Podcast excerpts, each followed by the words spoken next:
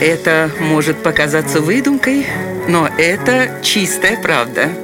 Удивительные истории на радио 1. Однажды, в 1886 году, на отдаленном ранчо в Нью-Мексико произошла необычная история. Родственники решили навестить хозяина дома и обнаружили его мертвым. Когда на место прибыли криминалисты, они быстро выяснили, что мужчина скончался более двух лет назад, но их внимание привлекло кое-что другое.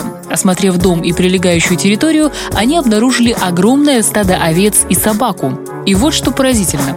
Согласно записям в учетной книге, за прошедшие два года оставшееся беспризорным стадо не только не погибло с голоду, но и увеличилось в размере вдвое.